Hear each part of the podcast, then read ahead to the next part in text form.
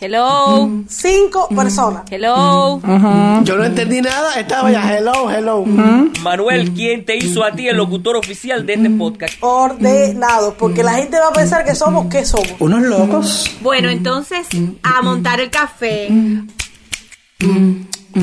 Hola familia, ¿cómo estamos? ¿Qué se cuenta? ¿Qué se comenta? Hola. Hoy se yo juntos. Traigo como 20 cafés arriba, caballero. Bueno, pues ¿Qué tipo de café, mamá? Lo que aparezca, mi amor. Aquí nos tomamos el café que aparezca. Sí, claro, no me metas esa mentira. Cubita 99 ¿En centavos. serio? Aquí lo mismo lo tomamos con chícharo que con moringa, da igual. No, pero yo hoy no le hice café a Cepe porque no, no queríamos estar despiertos. Me medio Ver- dormidos. ¿Verdad que ese pena te está pegando la gorra, mamita? Ya pegó la gorra Ya, ya. ya, ya. Me atraqué de con gris, que hacía rato que no comía con gris, porque Manuel nunca me hace con gris. Y pollo, muy rico. Mejor que el que hace Manuel. Arroz blanco y huevo frito, comida de gente sencilla. Pero me va a echar de menos todos estos días, hace pena. O al revés. Manuel me amenaza siempre con una lata que tiene de no sé qué en almíbar, me la pone enfrente ahí. Pero Para... no te has comido todavía. Estoy esperando, pero es que me da sueño también y me quedo dormido y se me olvida la Ah, lata esa. Es que dijiste que cuando consiguieras el queso y el queso no lo has conseguido. Pero es que el queso está caro, papá. Tráele queso, tráele queso de allá de Holguín. Manuel, tráele queso de Holguín. ¿Qué es eso? Leche. Salí a dar una vuelta y hoy vi el plátano, lo estaban vendiendo un plátano a 10 pesos. Dime algo. Está en precio, ese es el precio del plátano. Ese es el precio del plato después del ordenamiento. Más adelante, en la cafetera, Los programas habituales en la televisión tienen un buen presupuesto y te das cuenta que se pierden. A nadie le importa lo que pase contigo como persona, ni lo que le, ni lo que le pasa a la gente, ni lo que le pasa al pueblo. Eh, si piensas un, un milímetro fuera de lo que es, ya. Quiero comenzar hablando sobre los Oscars, pero también un poco sobre eh, esta modalidad de premios de este año, que se ha visto un poco afectada también con, ustedes saben, en la COVID. Le dieron un Oscar a la COVID. también le llegó. Sí, revelación del año. Claro. Esta gala, especialmente, está catalogada como la gala más aburrida de los Oscars. Y con una carga política increíble. Increíble, pues Los sí. discursos eran muy políticos todos. Y, y Ay, no fue la vi. 92 entrega de, lo- de los premios de la academia. Señores, ustedes saben que los premios de la academia, los Oscars, es pues el premio más prestigioso que tiene el cine. El Este cine año. americano, eh, el cine americano, sí. Y este año, quien dirige la gala es Zuckerberg, este director de cine. Bueno, los memes que se están haciendo de la gala son increíbles e impresionantes. Y los titulares son los premios Oscar de la pandemia y del aburrimiento. Incluso este año eh, Soderbergh eh, adelantó que la gala debía ser como una película, lejos de intentar dar un show como un programa de televisión o como un musical como generalmente se acostumbra. Por eso la ceremonia pues tuvo un tono marcado por los discursos políticos, la diversidad y el reconocimiento a los médicos por su lucha contra esta pandemia. El único Sí, pero momento yo creo que es no solo en los Oscars, Robert. Eso es algo que está marcando todo lo que Claro. se hace actualmente. Este año fue demasiado. El único momento que rompió con el molde fue en un, un momento de un baile que tuvo Glenn Close, la superactriz, que durante un juego conducido por los presentadores, donde algunos artistas debían adivinar, pues si la canción que se reproducía en ese momento había ganado algún premio, ella fue como el, el- toque ese eh, chistoso que tuvo la, la ceremonia. Pero una de las cosas que más llama la atención es que el, el premio más importante, que es el premio de mejor película, eh, se da al final de la gala. Dejaron este año el premio de mejor actor para el final. Y se supone que esa era como el la gran revelación. ¿Qué pasa? Que hay un actor que es eh, Chadwick Boseman que está nominado a, a los premios Oscar este año. O sea, estuvo nominado, pero que es un pre- una nominación póstuma porque él falleció este año. Eh, es un actor de raza negra que es el de Black Panther, el de Pantera Negra. Eh, Ah, o sea, sí. le- les digo quién es así ¿Ese actor porque, se murió? porque es la película así. Este año murió. O sea, es la película ¿Y que más todo el no- mundo conoce. Pero él, él- él estuvo nominado. Y todo el mundo pensó que la gala se iba a acabar dándole el premio a él y haciendo una ovación. Y no, no pasó. Le dieron el premio a Anthony Hopkins por el padre. Y créanme, señores, que es merecidísimo el premio para Anthony Hopkins porque el hombre está espectacular. Se ha consagrado de una manera. O sea, es como el broche de oro para cerrar su carrera. Y ya, se redoble de batería y se cerró. Eso fue así, con una cosa que tú dices, se, se- se acabaron los premios. ¿Qué fue lo que pasó aquí? A mí lo que me encantaría, por ejemplo, es que la televisión cubana pudiera transmitir, por ejemplo, los Oscars. Oye, ustedes vieron el, el análisis que han hecho sobre la televisión cubana en estos días en el noticiero. ¿No han visto, Manuel, tú no has visto Buenos Días y eso? Han hablado muchísimo de la televisión cubana y han preguntado a una pila de gente eh, sobre si la ve y todas esas cosas. Y el, el nivel de audiencia está por el suelo. Y la gente hablaba de que los niños, por ejemplo, se van mucho a la calle los niños a jugar y eso, porque la televisión no, no le está poniendo nada que sea interesante. Y es verdad, por ejemplo, Cuba tiene Canal Caribe, que es de noticias, Telesur, que es de noticias, y RT, que es de noticias. Tres canales que transmiten el día entero noticias, por favor. No, mira, un canal que está eh, perdido y que es lamentable porque es un buen canal, es el canal clave, canal musical. Y es un canal que no tiene prácticamente programación, que trabaja con ningún contenido, que todo lo retransmite, que todo es enlatado. Y es un, es un buen, podría ser eh, como Ritmo Sol Latino, por ejemplo, que es un programa de, que transmite videoclip, algo así. Y es un canal que pasa sin penas ni glorias. Es un, un excelente canal. Aquí eh, se está estilando mucho que las televisoras, para poder alar el público de YouTube, los el público joven, que, que es un público muy difícil de atraer, están llevándose a los youtubers importantes, a la gente que tiene seguidores, a la televisión. Y eso realmente hace que, que los programas tengan un poco más de rating. Creo que la televisión cubana se ha intentado renovar muchas veces, pero, pero no sé por qué está tan enquistada y por qué todavía seguimos viendo una programación tan, tan encartonada, ¿no? Desde el- los dramatizados hasta los musicales que deberían ser diferentes. Y lo dramatizado es la repetición de la repetición. Claro, porque es que creo que va a ser mucho más barato comprarle una serie a, a unos chiquillos que están sacándole en YouTube como XXL o yo no sé cómo es que se llama esta gente ahora, no recuerdo, Manuel, no sé si tú 10 sabrás. latidos por segundo. Ah, exacto, que por ejemplo fue una serie que está hecha, se, se ve con muy poco presupuesto. Si tú le das un poquito de dinero, vamos a suponer que le, le pagues una producción mínima, eh, esa gente pueden hacer un poquito más, tener un poquito más de locaciones y, pueden sacar un contenido, te estoy diciendo, o sea, tienen muchas reproducciones en YouTube, las- los jóvenes la están siguiendo. ¿Por qué no poner eso en la televisión cubana? 10 latidos por segundo eh, eh, es un ejemplo por- es un ejemplo de que eh, se pueden hacer cosas más allá de que estés de acuerdo o no con, algunas de las temáticas o maneras de tratar o de representar algunas temáticas dentro del audiovisual, pero sin duda es la demostración de que con poco se puede hacer mucho. Son personas que con poca ayuda, como tú dijiste, con poco presupuesto, pudieron hacer una serie bastante decorosa desde el punto de vista estético y, eh, y también desde el punto de vista narrativo de- del, del propio guion, que por lo menos resultó atractivo para gran parte de ese público meta al cual se estaba dirigiendo, que en este caso eran adolescentes y jóvenes. Y en ese público para el cual estaba dirigido funcionó perfectamente. yo, desde aquí, me llega la notificación, o sea, lo veo en, en las redes, y yo me ponía la notificación de YouTube para que me, me dijera cuándo salía el, el- el programa. Yo estoy hecho un viejo, ¿viste? Yo no sé ni de qué están hablando. Yo nunca he visto la serie Ay, esa. pena. Estoy igual que tú. Oye, ¿dónde, ¿dónde salió eso? No te has perdido la gran obra tampoco, pero sí es meritorio el trabajo que desde, el- desde una manera independiente, incluso muchos de ellos no, no son profesionales. Habían, por ejemplo, varios youtubers que eran los que actuaban, eh, realmente eh, sí, tuvieron quizás una especie de asesoramiento, trabajaron con, con un, con un buen equipamiento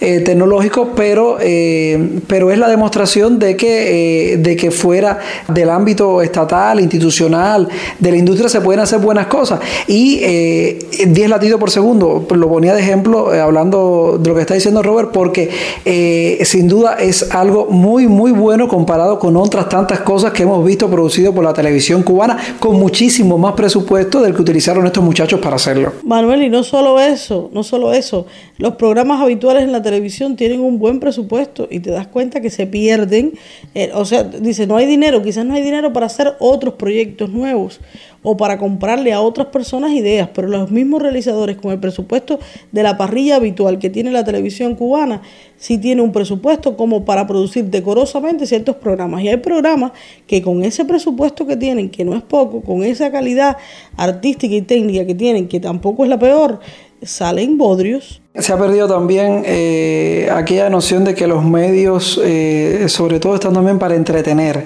Aquí lo que pasa es que también está eh, esa cuestión ideológica, ¿no? De que, siempre hay que, llevar una enseñanza o todo lo demás, y que en cierta medida está bien, pero los medios no están para educar Sí, la esencia, sobre todo los medios, están también para, informar, para, para, entretener, más que otras cosas. Que pueden usarse como herramienta con otros fines determinados, sí, pero, pero no tiene que ser realmente eh, lo, principal, lo que predomine. Pero estamos viviendo un tiempo en que eh, no es lo que, que los muñequitos son a las 5 de la tarde, que la aventura es a las 7 de la noche, que el noticiero es a las 8, no. Estamos viviendo en un tiempo que yo voy a ir a internet y voy a buscar el show que me gusta, la gente que me gusta, lo veo cuando me gusta y, lo, y, y, puedo opinar. Hay una retroalimentación que muchísimas veces se hacen caso a mis. Tú ves que ponen estas encuestas, se comen a la gente cuando hacen una encuesta y resulta que al final de la jornada eh, no,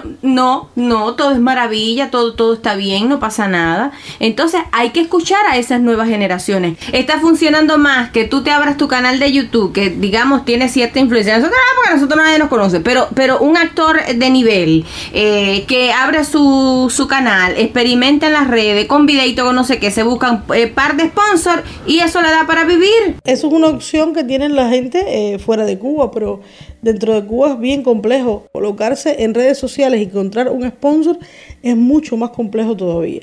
Fue ser complicado. Nosotros estábamos buscando un sponsor de que empezó la cafetera y todavía no encontramos el sponsor. Pero no teníamos uno. Mundi, ¿tú no eres el, el sponsor de esta cafetera? Mundi no nos quiere desponsar. Todavía el cheque no nos ha llegado, ¿entiendes? Ah, bueno, a ti a mí sí, a ti a mí sí. Bueno, Cepena y yo sí tenemos cheque, pero eh, otras personas no. Otras personas del equipo no y estamos preocupados porque también tenemos que pedir por el resto del equipo.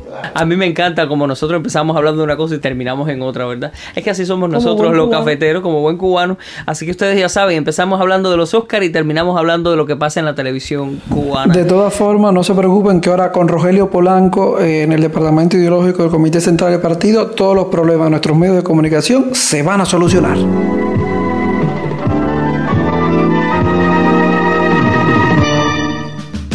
Por primera vez en los Latin Podcast Awards compiten tres podcasts cubanos. Entre ellos, La Cafetera Podcast. Uno de los apartados en los que estamos compitiendo es en Revelación del Año. El voto es popular. Llégate hasta latinpodcastawards.com. Desliza la página, llega al apartado Revelación del Año y ahí, entre los podcasts nominados, podrás encontrar La Cafetera. Aprieta el botoncito verde y regálanos tu voto por primera vez la cafetera en los Latin Podcast Awards. Bueno, yo quiero conversar sobre algo que ha estado sucediendo en estos días y es que, eh, bueno, no deja de ser noticia el acoso y la represión que, que sigue padeciendo varios activistas políticos en, en, el país y una de ellas es Carolina Barrero. Recuerdan a Carolina, ¿verdad? Porque desde el 27 de enero eh, últimamente Carolina no ha dejado de, de ser noticia desde que se le vio leyendo aquel poema de dos patrias tengo yo hubo en la noche, ¿no? El, poema que estaban recitando frente al Ministerio de Cultura, hasta estos días más recientes, pues siempre ha sido algo constante y sonante. Bueno, la cuestión es que eh, Carolina también en algún momento su casa, mientras ella estaba en un interrogatorio, pues su casa fue registrada, se le confiscó un ARPA y unos carteles con aquella imagen de Martí que, mucho, que incluso mucha gente puso de perfil, ¿no? Que con ese cartel eh, hermoso de Martí, con una camisa negra con, estrellas y, y, en las que abajo decía dos patrias tengo yo, Cuba y la noche. Pues bueno, por eso pues eh, se le abrió un proceso eh, por delito de clandestinidad de impreso y desde hace como 30 días Carolina se encuentra prácticamente en una red, un arresto domiciliario involuntario. En una primera etapa pues se le... Proceso, Manuel, aclarar que el proceso no tuvo, o sea, tuvo un feliz término porque sí, al final... no la pudieron, no la pudieron acusar de, de lo que querían no la pudieron acusar, acusar porque no, no había no había crimen, no Claro. había nada. Ella lo había difundido, ¿no? En realidad lo tenía, se hizo, pero en realidad, eh, aparte, realmente cómo... No, no, pues no, no comete el delito entonces, porque eh, si, si tú lo haces en tu casa no lo difunde. Es decir, ¿cómo tú vas a acusar a alguien por tener o hacer una imagen de Martí con un verso de Martí? Bueno, la cuestión es que desde hace 30 días Carolina se encuentra, eh, como decía, en ese arresto domiciliario involuntario e ilegal. Además, eh, en una primera etapa se le dijo que no podía salir de su casa por, por ser sospechosa de, de COVID. Y bueno, pasado el Congreso del partido se retiró la cinta, esa cinta que normalmente pone la policía para, para delimitar el acceso de personas eh, en estos tiempos de, de COVID. Y eh, Carolina estuvo bajo, bajo interrogatorio constante, eh, también por am- amenazas que, que le estuvieron, que le estuvieron diciendo. Y hasta el día de hoy, pues bueno, una patrulla cerca en las proximidades de, de su vivienda que, que le impide salir de, de- de la casa. Desde el 28 de enero hasta la fecha, bueno, pues prácticamente ha tenido alrededor de 10 eh, interrogatorios policiales, donde lamentablemente, eh, según las propias denuncias que ha hecho, pues ha sido objeto de toda violación de sus derechos y víctima además de, de numerosas amenazas. Carolina regresa de España, donde vivía supuestamente a luchar por su, por su causa, por lo que ella le parece justo, por cambiar un poco eh, la, la realidad cubana. Eso supongo yo que sea una de las cosas que llame la atención desde la parte oficial, que vino a hacer esta chica aquí, estaba bien en España. ¿Y cómo puede ser una muchacha como ella, puede ser una amenaza para la seguridad del Estado? Son cosas que a mí me deja siempre súper asombrado. Aquí está el delito común a la patada, el robo, el hurto, y tú dedicas eh, fuerzas de trabajo, eh, patrulleras, no sé qué, para, para una muchacha que no es ninguna amenaza, que, que, que, que hizo un cuadro de Martí con una camisa negra y una estrella, ya eso es una amenaza. O sea, ¿hasta Es que la ideología es un poco, amenaza un poco más que, que cualquier otra cosa. Claro, ella es muy activa, ella no solo es eh, la que hizo el cuadro, también ella eh, funciona como activista política intentando cambiar cosas en el país. Ella estuvo, ella fue una de las personas que entregó aquella carta de dimisión al Pidio, ¿no? Entonces, por esa razón, no es que tampoco Carolina es una niña que está en su casa sentada y la vienen y la cogen por gusto, ¿no? Eh, eso está claro. Lo que pasa es que no hace nada grave. 10 horas de interrogatorio. Caballero, eso, ¿para qué? Para cansarla, para hostigarla. Han, si- han sido 10, 10 veces ya desde, desde enero hasta la fecha que la han llevado ¿eso para 10 veces? interrogarla. Yo supongo que estén buscando eso mismo, o sea, el hecho de que ella haya regresado de España, se puede pensar que alguien la haya preparado o eh, Eso te iba a decir, eh, en Cuba se ven conspiraciones por, por todos Por todos, lados. claro. Y entonces me imagino que, que también estén buscando de, de, de, de dónde ¿Quién te salen preparó? estas ideas, quién te está pagando, porque no pueden entender que las personas también tienen un criterio por- propio. Y hemos hablado de esto en otras ocasiones.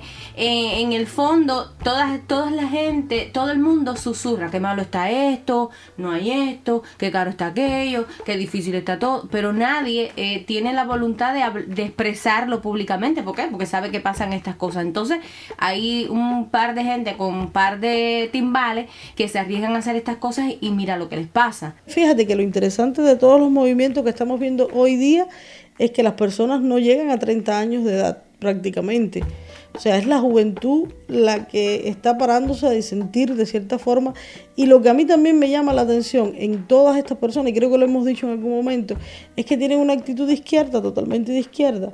No son gente que estén eh, promoviendo, exceptuando un par de casos, eh, que estén promoviendo ni una guerra civil en Cuba, ni que les interese una intervención de ningún país a Cuba. Ni una anexión a Ni nada. una anexión a nada. Es incongruente el, el asunto de lo que ellos hacen con el sistema de represión que tienen o de persecución que tienen para con estas personas. No solo con estas chicas, sino con otros tantos activistas que estamos viendo habitualmente. Hay que escuchar a los jóvenes, hay que escuchar al que disiente, hay que escucharlo la, la oficialidad cubana tiene que sentarse y decir si hay tanta gente o poca gente, o aunque sea una persona que tenga una opinión diferente a esa masa compacta, hay que sentarse y escucharla. ¿Por qué tú no estás de acuerdo con lo que supuestamente llevamos en el proceso revolucionario? ¿no? Y es Pues tu derecho a decir, no estoy de acuerdo con lo que sucede. O, o no me gusta que sea el pidio el ministro y no me gusta por esto, esto, esto, y voy a la asamblea y lo digo. O sea, ese es tu derecho y no, tiene- no tiene por qué después venir un patrullero, meterte no sé cuántas horas de interrogatorio por gusto, ¿entiendes? Pueden destituirlo o no, ya lo, O sea, ya lo analizará es una, decisión de, de- de los que dirigen el país. Pero mi derecho a decir, no estoy de acuerdo con esto. Porque si no, entonces, ¿qué clase? O sea, el socialismo supuestamente es un, es un sistema mejor que el capitalismo en todos los sentidos. Dígase político, económico, social. ¿Hasta qué punto entonces realmente tú estás creando un sistema por encima, o un sistema mejor, cuando tú no permites que una muchacha que no llega a 30 años eh, disienta? Pero tontamente, porque además la. Tontamente, porque además ni siquiera coge un palo para ir arriba a nadie. Su, su cosa es artística, su cuestión es algo que escribe y lo lleva a la Asamblea Nacional. Y, y tú ni siquiera ese caminito, que fíjate que es el caminito legal, me voy a la Asamblea Nacional, vaya. No voy a pararme en una esquina a decir que no estoy de acuerdo con esto, voy a la Asamblea Nacional. Y cuando vas a la Asamblea Nacional la detienes, la detienes y la interrogas por gusto. ¿Para qué? Para, para demostrar entonces después alguna conexión de esa que estamos hablando, de que si se está conectado o financiado por no sé quién, y finalmente terminar expu- expulsándola, porque acuérdate lo que te voy a decir ahora, no falta mucho para que empiecen a expulsar un poco gente del país. El país tiene el derecho de expulsar. Si yo creo que tú eres mi enemigo, te expulso. No falta mucho para que una Ya muchacha como esa tuvimos- la ya- ya tuvimos Ya una- que la dejaron un país, A, a- a la que dejaron en, en- Carla. Carla. Carla no la dejaron entrar al Ajá. país. No falta mucho para que cojan a Carolina y le digan, te expulso del país. Y punto. esta muchacha que no, que no participa en ningún movimiento que ha tratado de tomar el camino legal que tantas veces hemos dicho Bueno, a ver, nosotros a aquí ver, en y realidad, muchas Jenny, personas Jenny, a ver, en realidad eso de que no participa en un movimiento no es tan así tampoco. Sí, eh, realmente eh, sí, sí ha participado, sí, se ha hecho eco de todo el 27N, ha sido parte del 27N. Ella misma fue una de las que incluso llevó lo de las cartas de emisión a, a la asamblea eh, para la emisión de Alpidio. Sí, pero bueno, es que los movimientos en Cuba, no, tú no perteneces a un movimiento. Yo no, yo estuve en el 27N y no hay un listado ni un carnet que se tome del, del movimiento. O sea, tú te, tú te sientes... eh, Tú no estás afiliado. Exactamente, tú te sientes identificado con, con algo, pero no es que tú pertenezcas a un movimiento. Sí, pero de cierta manera, fíjate que ella no, ella no es, ella no sale eh, liderando ningún movimiento. A cada ratico pasan cositas como, por ejemplo, esto de que alguien trata de ir por el camino legal. Ya lo veíamos esta semana también con Leo Fernández Otaño, una persona que lleva también una, un proceso a fiscalía pidiendo que Humberto López cambie esa actitud que tiene y esa manera de Por la publicación y del nadie- niño a la- y nadie le responde a este hombre. O sea, la fiscalía a los 60 días tampoco le responde. La Fiscalía tiene un sitio web en Facebook y yo he entrado y le he hecho preguntas. Una vez me respondieron, pero más nunca me ha respondido. Yo le he preguntado sobre asedio, o sea, que, que cómo la Fiscalía atiende ese tipo de, de- de inquietudes ciudadanas en cuanto a los asedios, cuando alguien viola tu domicilio, cuando te hacen esas famosas eh, manifestaciones frente a tu hogar, ¿cómo que se llama eso? Acto de repudio. los actos de repudio y la fiscalía tampoco me ha respondido. Yo estoy al llamar al número que tiene la fiscalía, que no me acuerdo cuál es, un número único que tienen, y hacerle esas preguntas y grabarlas y después decirle a la fiscalía, la tengo grabada, dime si puedo usarla o no y qué me impide a mí usar estas grabaciones. A ver, a ver si la fiscalía me responde. Porque ya no, ya realmente a veces tú no sabes ni qué camino usar para tú decir o explorar tus inquietudes eh, políticas Sí, y claro, sociales. porque puede ser que a ti no te interese salir a la calle a manifestarte. Exacto, yo no quiero manifestarme, yo ¿cómo no lo quiero hago? manifestarme, pero yo tengo una inquietud, tengo una pregunta, tengo eh, Si me diciendo de alguna molesta manera. Humberto, ¿cómo? No hay que salir con un cartel frente al ICRT, no queremos Humberto. A ver, quiero hacerlo de otra manera, pero ¿cómo lo hago sin, sin, que, sin que la respuesta sea la cuestión, fíjate, la cuestión no es que te moleste Humberto, la cuestión es lo que, lo, lo que te moleste que haya hecho mal Humberto. En este caso, lo que hizo Leo fue realmente por, eh, sobre todo por el caso donde eh, se visualizó a aquellos menores de edad en, en plena, en plena televisión nacional y, y en prime time, en el noticiero nacional de la televisión. En la carta que Leo envía a la fiscalía, que también la publicó esta semana, Leo deja claro todos los artículos que viola O que supuestamente viola. o que supuestamente viola. Pasan los 60 días, fiscalía no da respuesta. Y siguen pasando cosas. Eso es, eso es lo que más me preocupa a mí de la posición que está adoptando la oficialidad cubana. ¿Cómo es posible que sigamos intentando por las buenas, mucha gente desde, desde una forma pacífica, y no estamos hablando de gente que sale a la calle a manifestarse ni siquiera, sino de personas que hacen una carta que buscan una vía oficial de decir, mira, te la llevo a fiscalía, este es mi contacto, lo hacen abiertamente. Como pasó con aquella carta que lo hicieron un proceso, no era así, buscaron la forma correcta cumplieron, lo- eh, eh, ellos deciden que son ciertos parámetros lo que se deben cumplir, ellos lo, lo hicieron de esa manera y sin embargo no se le da respuesta y la respuesta entonces es asedio, persecución, actos de repudio. Hace muchos años atrás, Cuba tenía un respeto, al menos de cuidar su imagen, hacia, no solo hacia el exterior, también hacia dentro de Cuba. Al menos los dirigentes de Cuba cuidaban la imagen que tenían y cuidaban la imagen de Cuba. Hoy día no existe ese respeto a cuidar al menos la imagen. Aquí está la pirámide invertida en todo. El dirigente no responde al pueblo, el pueblo responde al dirigente. Eh, este, Está, está al revés. O sea, el dirigente hace siempre lo, lo que le da la gana. O como tú dices, respondo o no respondo. O sea, yo no me debo a ese pueblo. Yo no soy un funcionario que se debe o que debe servir a ese pueblo. Es al revés. El pueblo me está sirviendo a mí. Ese otro poder del que hemos hablado, que está por encima incluso de aquellos que nos gobiernan y que en teoría nos gobiernan.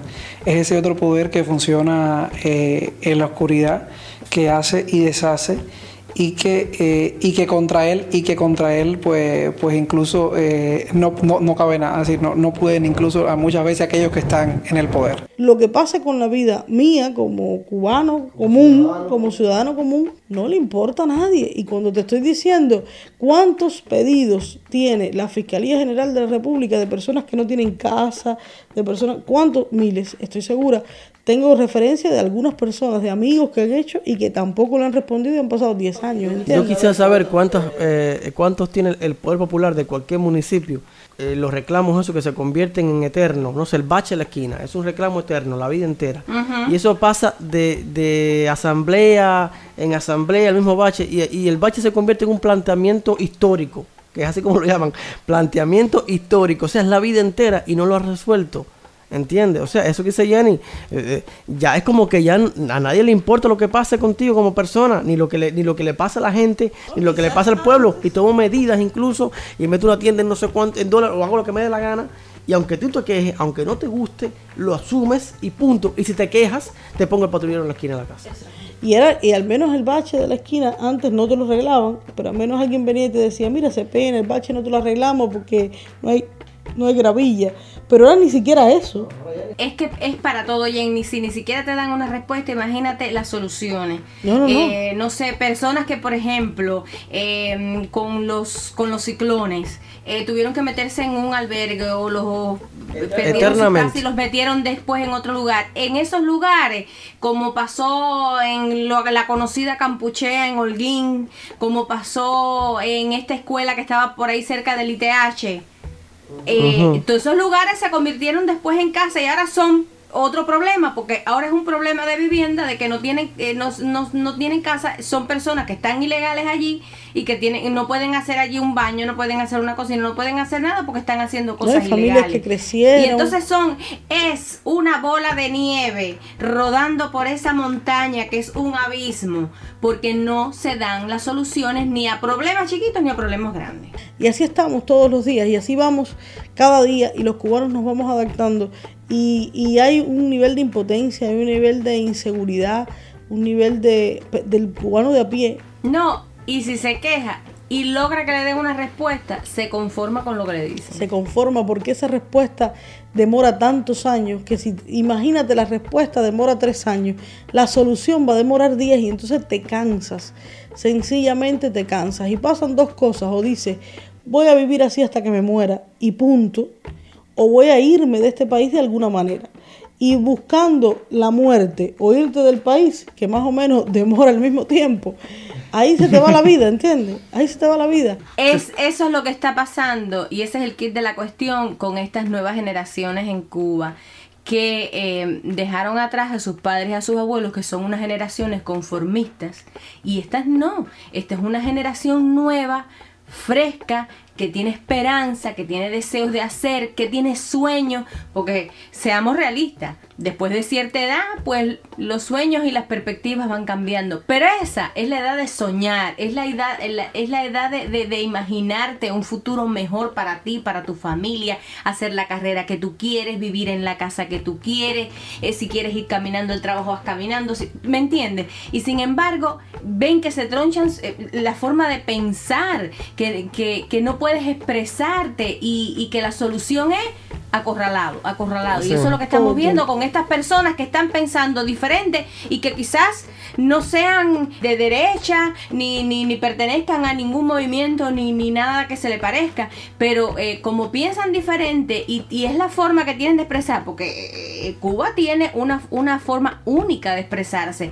Por tanto, eh, si piensas un, un milímetro fuera de lo que es, ya, Ya no, tienes un eres- problema. no tienes nada que ver con eso. Y a lo mejor esa joven tiene la solución para cierta problemática y a lo mejor ella la tiene, pero como no la escuchan, No, no le dan espacio a las minorías y hay que dar espacio a las minorías. El Partido Comunista Cubano era minoría porque existían los grandes partidos, el auténtico el- y el Partido Comunista incluso fue hasta ilegal y era minoría y esa minoría tenía voz y esa minoría incluso habló en la Asamblea Constituyente para la, para la Constitución de 1940, tuvo su voz y era minoría. O sea, y ahora ese mismo partido que hoy es la fuerza dirigente superior no da espacio a las minorías.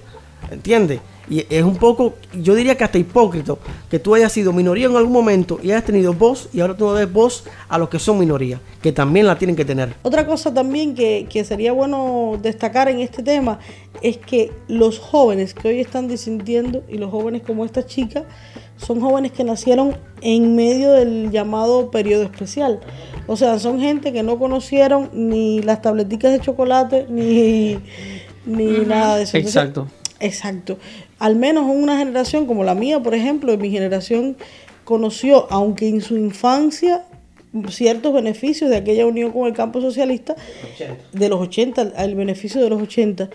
Pero esta gente que nacen a finales, finales de los 80 o que nacen a principios de los 90, apenas abren los ojos a la vida, esas personas están viendo crisis, necesidades, esfuerzos y hay que seguirse esforzando. Y ahora está vi- viendo en su juventud cuando dijo, bueno, ya mi infancia fue candela, difícil, pero ahora cuando es adulto, cuando ya es joven, que podría pensar en abrir los ojos a la vida y decir, no, ya yo puedo comprarme mis cosas y quiero salir de aquella miseria en la que crecí en mi infancia, que fue una etapa muy dura para Cuba. Y luego, ¡pum!, otro supuesto llamado periodo especial como el que estamos viviendo ahora. Otro ordena, un Ahora, reordenamiento eh, que... con nombre de reordenamiento, pero es lo mismo. No, y ese sacrificio, Jenny, se va, se va haciendo eterno porque ese sacrificio lo hizo mi padre, ese sacrificio lo hizo mi hermano mayor, lo hizo mi hermano mediano y lo estoy haciendo yo. Y a este ritmo se lo voy a heredar a mi sobrino. Exacto, nosotros estamos heredándole un sacrificio que ni le debe ni le teme a nadie. Y entonces tú dices, por favor, ¿hasta cuándo? Yo no me quiero sacrificar. O sea, o yo quiero sacrificarme, pero ver el resultado en vida, no que lo vean mis nietos. Y es lo que está pasando. No estamos viendo beneficios. Yo soy, yo soy una cubana que es capaz de sacrificarse, ya sea al lado del, del Partido Revolucionario Cubano, como podría ser al lado del movimiento 27N. Yo soy una cubana que quiere vivir en Cuba y que quiere sacrificarse, pero que también quiere ver ese beneficio de mi sacrificio. Y estoy diciendo claramente que podría hacerlo al lado de quien esté en el poder. Y de que esa persona que me dé el poder me dé seguridad. Que esa persona que esté en el poder me dé la posibilidad a crecer un poco. Porque yo soy una de una cubana que no se quiere ir de Cuba. O sea, yo quiero encontrar, creo que la muerte en Cuba, no quiero irme a vivir fuera de Cuba. Y, y lo que me pasa es que cada día cuando abro los ojos me siento muy desilusionada con lo que veo alrededor.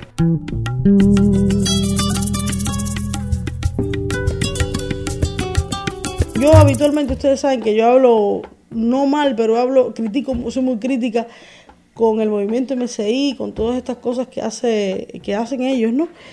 Y hace nada, Ana Melis Ramos publica algo a partir de la huelga de hambre que está nuevamente Luis Manuel Otero Alcántara, que me hizo pensar diferente. Y decía algo así como que eh, otra vez la gente va a creer que Luisma está en huelga de hambre y va a parecer que esto es una burla, ¿no?